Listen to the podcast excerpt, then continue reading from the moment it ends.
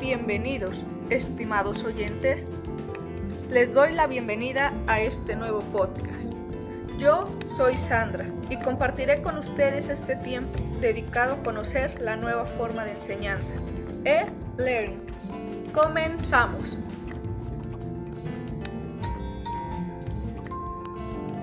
En esta ocasión abordaremos el tema e-learning, el cual contempla un nuevo uso de la tecnología informática y el Internet para ofrecer una amplia gama de soluciones que faciliten el aprendizaje y mejoren el rendimiento por sus amplias y variadas ventajas, las cuales ayudan que todas las personas interesadas en aprender puedan hacerlo. Y a continuación mencionaré por qué, qué es lo que facilita, cómo es que se ha desarrollado, así que quédense, este tema de verdad les va a interesar. Actualmente, los estudiantes y maestros se han adaptado a la nueva forma de aprendizaje, en la cual han permanecido desde sus hogares, respectivamente, tomando clases y dándolas, resolviendo dudas y apoyando a través de las nuevas plataformas, las cuales permiten que los estudiantes entreguen sus tareas y los profesores adjunten y puedan responder dudas a aquellos alumnos a los cuales un tema no les fue claro o quedaron algunas cosas pendientes.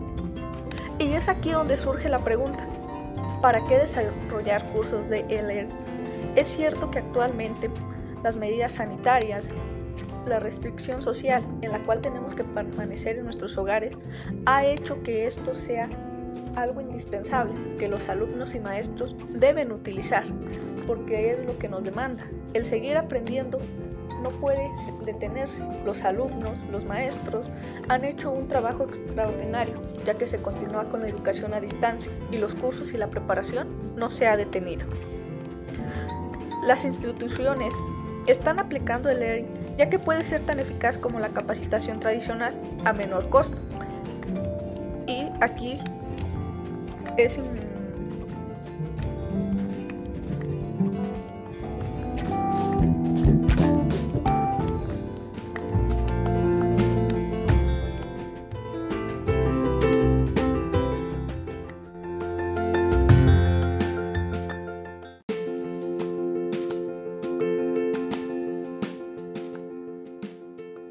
Desarrollar programas de e-learning tiene un costo mayor al de preparar material para una sala de clases y capacitar a instructores, especialmente si se emplean métodos multimedia o altamente interactivos.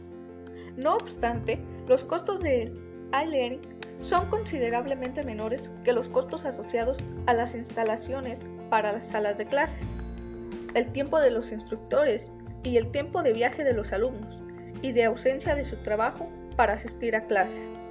Asimismo, el e-learning puede llegar al público destinatario más amplio al permitir participar a quienes tienen dificultades para asistir a una sala de clases convencionales.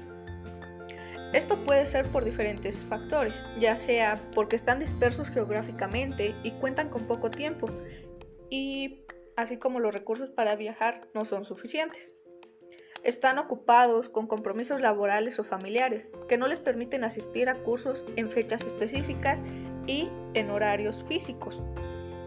También puede ser que están ubicados en zonas de conflicto o posconflicto, por lo que su movilidad está restringida por motivos de seguridad, así como que su participación en sesiones en aula está limitada por motivos culturales o religiosos y también puede ser que la comunicación en tiempo real se les dificulte. Existen diferentes enfoques del e los cuales comentaré a continuación. Son dos enfoques globales para el e-learning, el aprendizaje autodirigido y el aprendizaje dirigido, facilitado por un instructor. Los alumnos que aprenden por su cuenta y a su propio ritmo están solos y son completamente independientes. En tanto, los cursos de e-learning, facilitados o dirigidos por un instructor, ofrecen distintos niveles de apoyo de tutores e instructores y colaboración entre los alumnos. Los cursos de e-learning suelen emplear ambos enfoques, pero para ser breves y prácticos es más fácil examinarlos de manera separada. Es relevante mencionar las ventajas y desventajas de este medio para que una persona pueda decidir y tomar un pensamiento crítico respecto al tema. ¿Y cuáles son estas ventajas del e-learning? Bueno, principalmente es que es un proceso de enseñanza centrado en el alumno y el papel del maestro es guía o facilitador de este proceso de enseñanza. Es conveniente para que los alumnos accedan en cualquier momento, en cualquier lugar. Asimismo, es un tipo de aprendizaje colaborativo. El aprendizaje electrónico es rápido y dinámico, por lo cual reduce la cantidad de gastos, como tiempo de viaje y costos de materiales didácticos para realizar sus proyectos, ya que con las nuevas tecnologías y en las aplicaciones se encuentran recursos que facilitan este aprendizaje. Asimismo, fomenta el aprendizaje a su propio ritmo mediante clases virtuales y simulaciones. Todas las actividades totales como inscripción, supervisión, matrícula se realizan por Internet, lo cual facilita que los alumnos sean quienes puedan revisar su avance y ver qué es lo que les hace falta autodirigiéndose. Y algunas desventajas son que el aprendizaje electrónico disminuye las relaciones sociales entre los alumnos. Sí es cierto que a través de las salas o conferencias virtuales se pueden ver en ocasiones la convivencia no es igual, dado que se le da la opción de encender la cámara y muchos de los alumnos no lo hacen. En el aula virtual, cuando alguien opina y tienes que comentarle o hacerle una aclaración, se hace sin más y no es tan complicado, dado que lo tienes ahí presente y la comunicación es más directa. Y algunos alumnos tienen pocos conocimientos sobre el uso del Internet en la computadora, por lo que no pueden trabajar con ellos adecuadamente se tiene que capacitar a los alumnos para que tengan un mejor uso y desarrollo, ya que actualmente estas aulas virtuales y plataformas se encuentran recursos totalmente ilimitados y los alumnos en ocasiones no acceden a ellos porque no tienen el conocimiento, no saben cómo utilizarlos y es necesario que se les oriente, ya que cuando se conocen es más fácil que se utilicen y se desarrollan las actividades con mayor facilidad. Otra de las desventajas es que el e-learning reduce la cantidad de reuniones cara a cara y la cantidad de supervisión del maestro sobre los alumnos.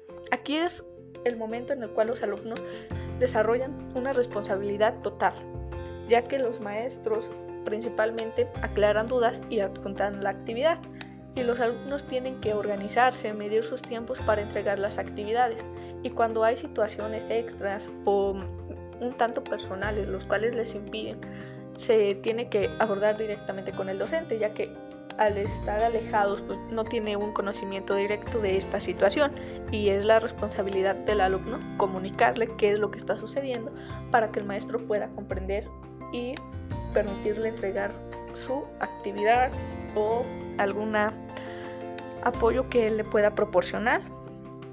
Eso es de suma importancia, avisar y dar a conocer un tema para que se tenga conocimiento de ello.